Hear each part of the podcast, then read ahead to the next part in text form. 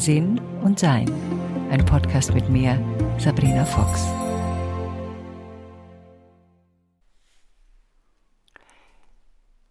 Ich dachte früher immer, dass es besser ist, wenn man nicht um Hilfe bitten muss. Und ich kann gar nicht sagen, wann sich dieser Glaubenssatz da bei mir ausgebildet hat. Vielleicht deswegen, weil wir in unserer Kindheit genügend Hilfe hätten brauchen können und äh, nicht wirklich jemand geholfen hat. Und vielleicht wurde es dadurch, das sind ein Haufen vielleicht jetzt drin, ähm, trotzdem ist es ein vielleicht, entstand dann dadurch in mir dieses Gefühl, naja, das nützt eh nichts oder es kommt sowieso niemand und deshalb ist es besser, ich verlasse mich auf mich selbst.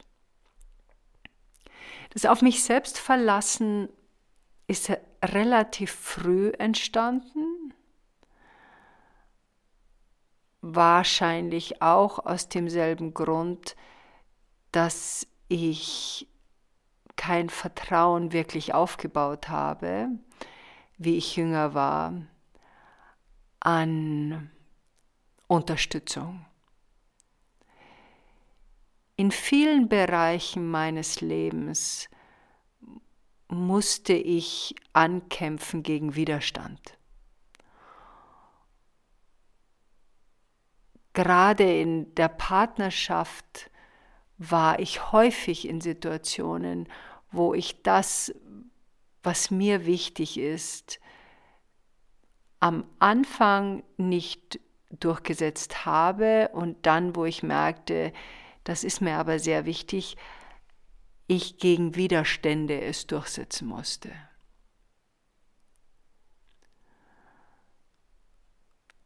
Ich weiß noch, wie oft ich mir das gewünscht habe, einer Partnerschaft zu leben, in der das nicht sein muss, in der nicht konstant alles, was einem wichtig ist, erkämpft werden muss. Und das Erkämpfen war mir häufig nicht so bewusst, weil ich geflüchtet bin in Fantasien und äh, ja, so Groschenromanen fast, wo die Krankenschwester immer den Arzt heiratet. Und ich weiß noch, als junges Mädel lebten wir neben einer Frau, die Balletttänzerin war. Und die war viel unterwegs und hat mir mal, ich glaube, zwei, drei Kisten, und ich rede von Umzugskisten, von diesen kleinen, also ich, damals hieß sie Groschenroman, ich weiß gar nicht, wie man das anders sagen soll, diese, diese Stories von Liebesromanen geschenkt. Und ich habe damals alles gelesen, was mir in die Finger kam und habe mich schon durch die ganze katholische äh, Bücherei, wo es nicht nur katholische oder christliche Bücher gab, durchgelesen äh, und las das auch. Und ich glaube, diese Idealisierung einer Partnerschaft war für mich dann als junge Frau ja fast so wie ein Parallelleben. Ich hatte mein echtes Leben, wo ich mit vielen Dingen zu kämpfen hatte. Und dann hatte ich noch so ein Parallelleben und in das habe ich mich hingeflüchtet durch das Lesen.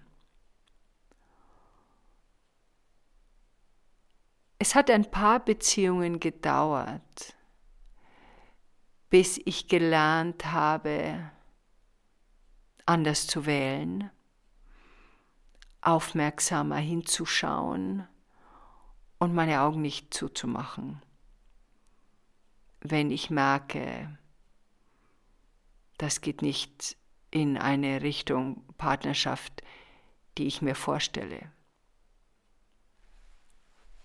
Dazu muss man natürlich sagen, dass man auch, glaube ich, erst auf Partnerschaften lernt, wie sie sein sollen, wenn man irgendwas dazu lernt. Also wenn man Beispiele hat oder ähm, ja, was über Kommunikation lernt oder über Mitteilen lernt oder wenn man seinen eigenen Weg geht und seine Entwicklung geht oder mit Freunden und Freundinnen spricht, wo man dann merkt, dass es vielleicht auch anders geht. Das hat allerdings etwas gedauert, weil in dem Freundeskreis, in dem ich mich aufhielt, ja alle ähnlich ihre Beziehungen gestaltet haben. Das hat natürlich was damit zu tun, dass wir uns auf gleichem Niveau anziehen. Und wenn mein Niveau eben so ist, dass ich meine Selbstwertschätzung einfach noch nicht erkannt habe, dann habe ich einen Freundeskreis, wo das in der Regel auch nicht so besonders ausgeübt wird.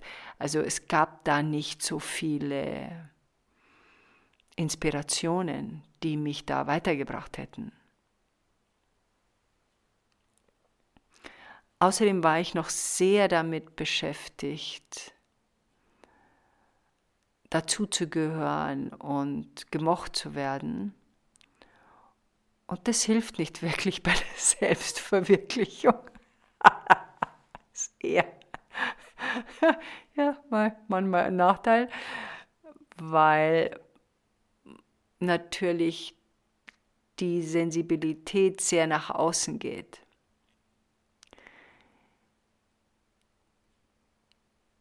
Dieses um Hilfe bitten war eher nächtlich so ein verzweifeltes in sich hineinweinen. Ja, warum hilft mir denn niemand? Oder ich muss da jetzt gerade mal zurück mich erinnern, wie das denn war ich, ich erinnere mich an eine große Schwere, wenn ich da die Zeitreise in meine Vergangenheit unternehme und meinen Körper frage, wie sich das denn angefühlt hat, dann schickt er mir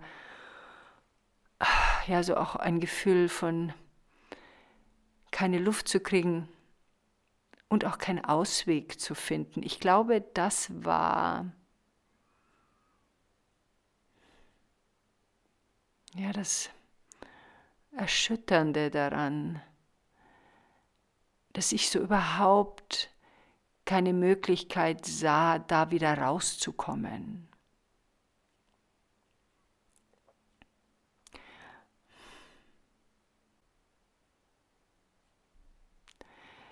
Natürlich habe ich dann gelernt, mal um Hilfe zu bitten, aber die Hilfe, die ich dann erfahren habe, war eher so auf dem Niveau, kann ich mir bitte mal deine Bohrmaschine ausleihen?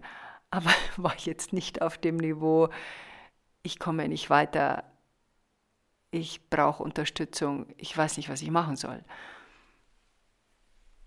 Das hat sehr wenig stattgefunden in meinem Leben. Ich wollte auch, glaube ich, selber immer diejenige sein, die hilft.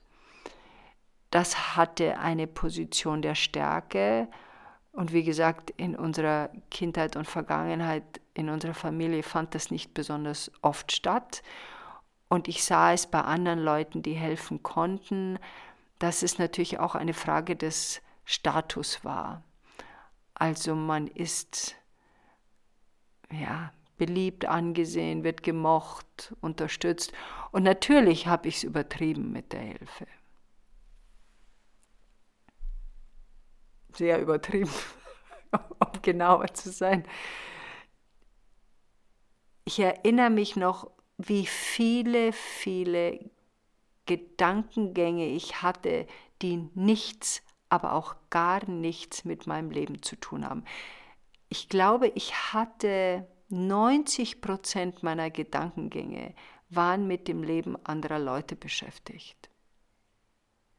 Und das spielte keine Rolle, ob ich ob sie mir nah waren, ob, ob ich sie kannte, sondern es ging um alles Mögliche an Themen.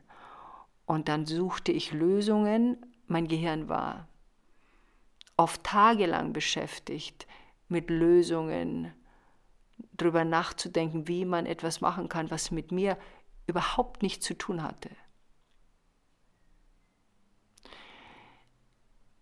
Das hatte ich mir abgewöhnt mit der Hilfe von Byron Katie, die äh, eine amerikanische spirituelle Lehrerin ist und die den Satz geprägt hat, es gibt nur drei Dinge im Universum, drei Angelegenheiten im Universum. Deine Angelegenheit, andere Angelegenheiten und Gottes Angelegenheiten. Also Gottes Angelegenheit ist, wie das Wetter wird und dass morgen nochmal Tag wird und solche Sachen. Meine Angelegenheiten sind logischerweise meine Angelegenheiten und deine sind halt deine. Und deine geben mich nichts an. Also natürlich, wenn ich gefragt wäre, ist es was anderes, aber das ist, was Byron Katie mir beigebracht hat. Daran habe ich lange geknabbert.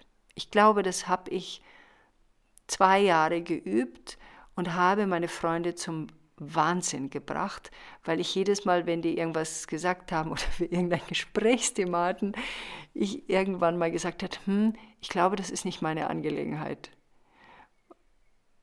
Und dann habe ich natürlich von Byron Katie erzählt, von der ich begeistert war zu dem damaligen Zeitpunkt und auch immer noch sehr schätze.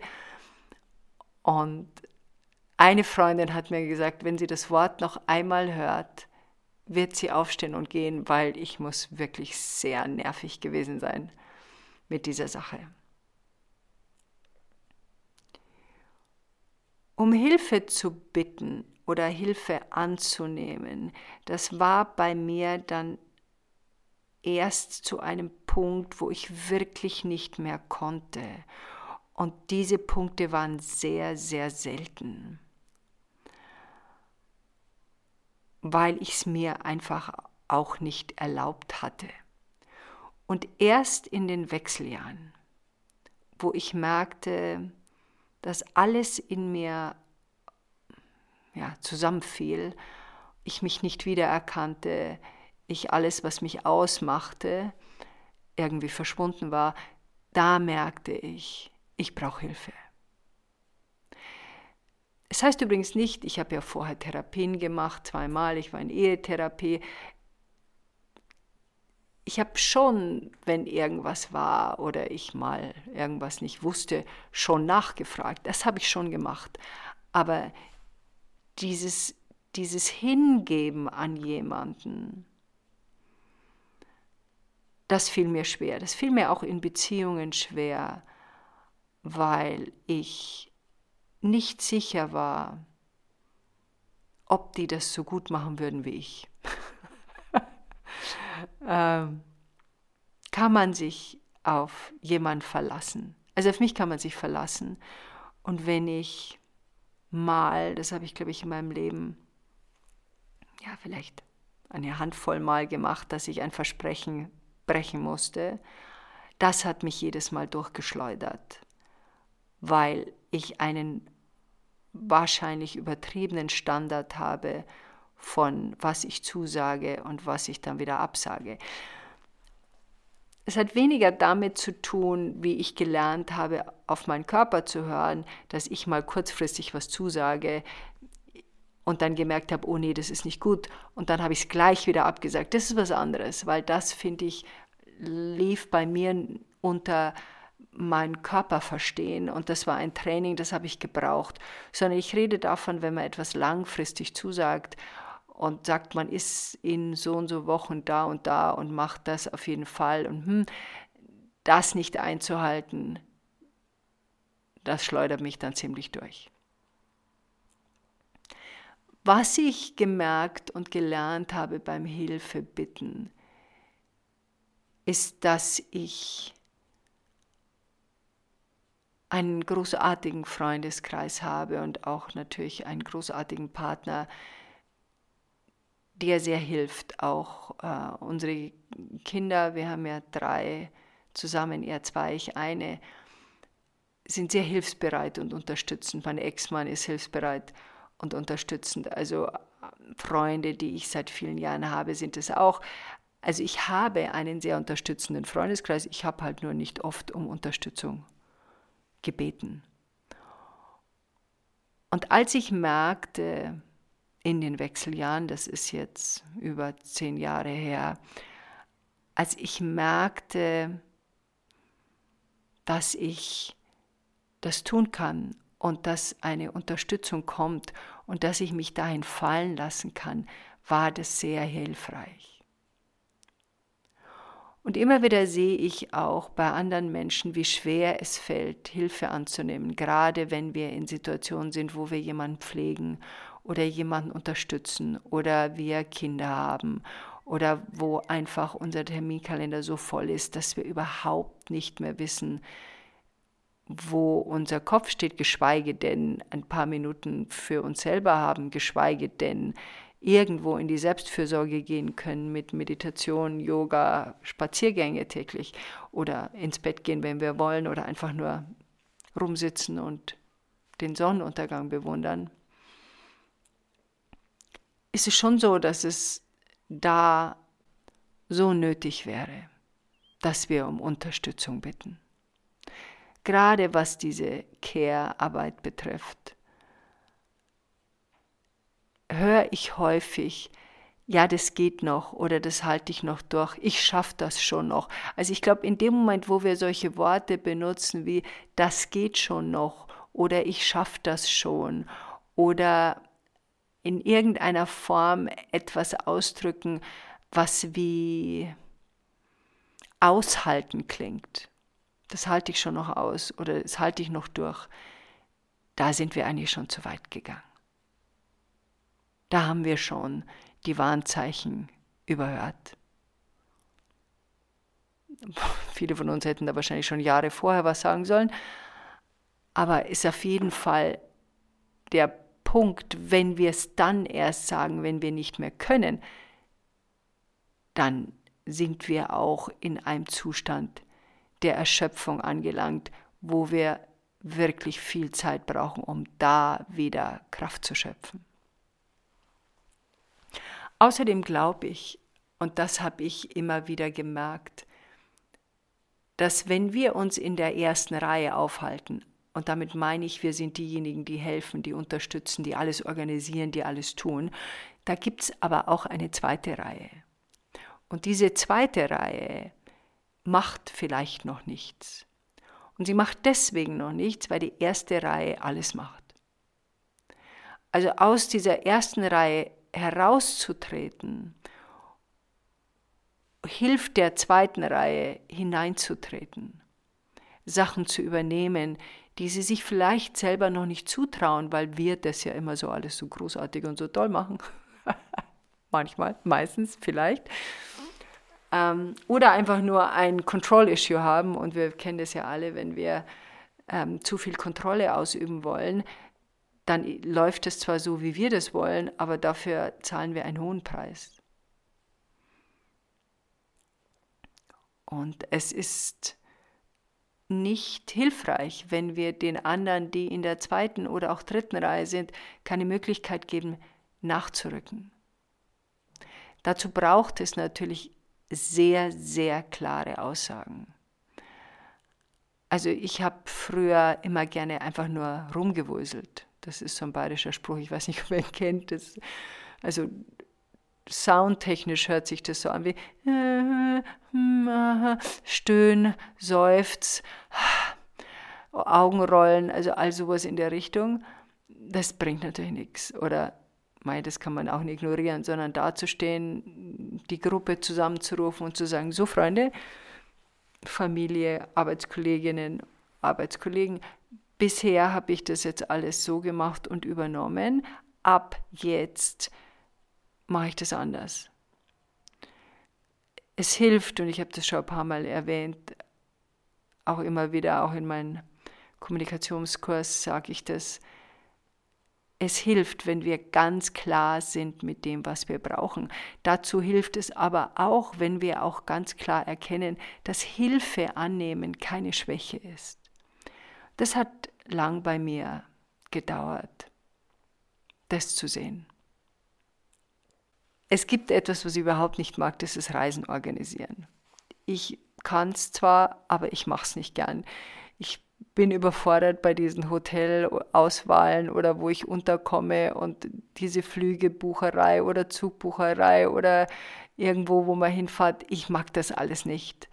Ich, Restaurants aussuchen, das mag ich auch nicht. Ich, für mich ist es das Schönste, wenn mein Liebster zu mir sagt, pack irgendwas ein, du wirst das und das und das brauchen und dann latsche ich wie eine Dreijährige hinter ihm her und er hat alles organisiert und das ist für mich überhaupt das Schönste. das erfreut mich so. Und diese Kontrolle abzugeben, Mai, dann läuft es halt nicht so, wie wir uns das vorstellen, aber es läuft halt dann anders. Und das ist natürlich auch eine wunderbare Übung in Selbsterkenntnis. Oder etwa nicht? Enjoy life. Weitere Informationen über Sabrina, ihre Bücher und Online-Kurse findest du auf sabrinafox.com und sinnsucher.de.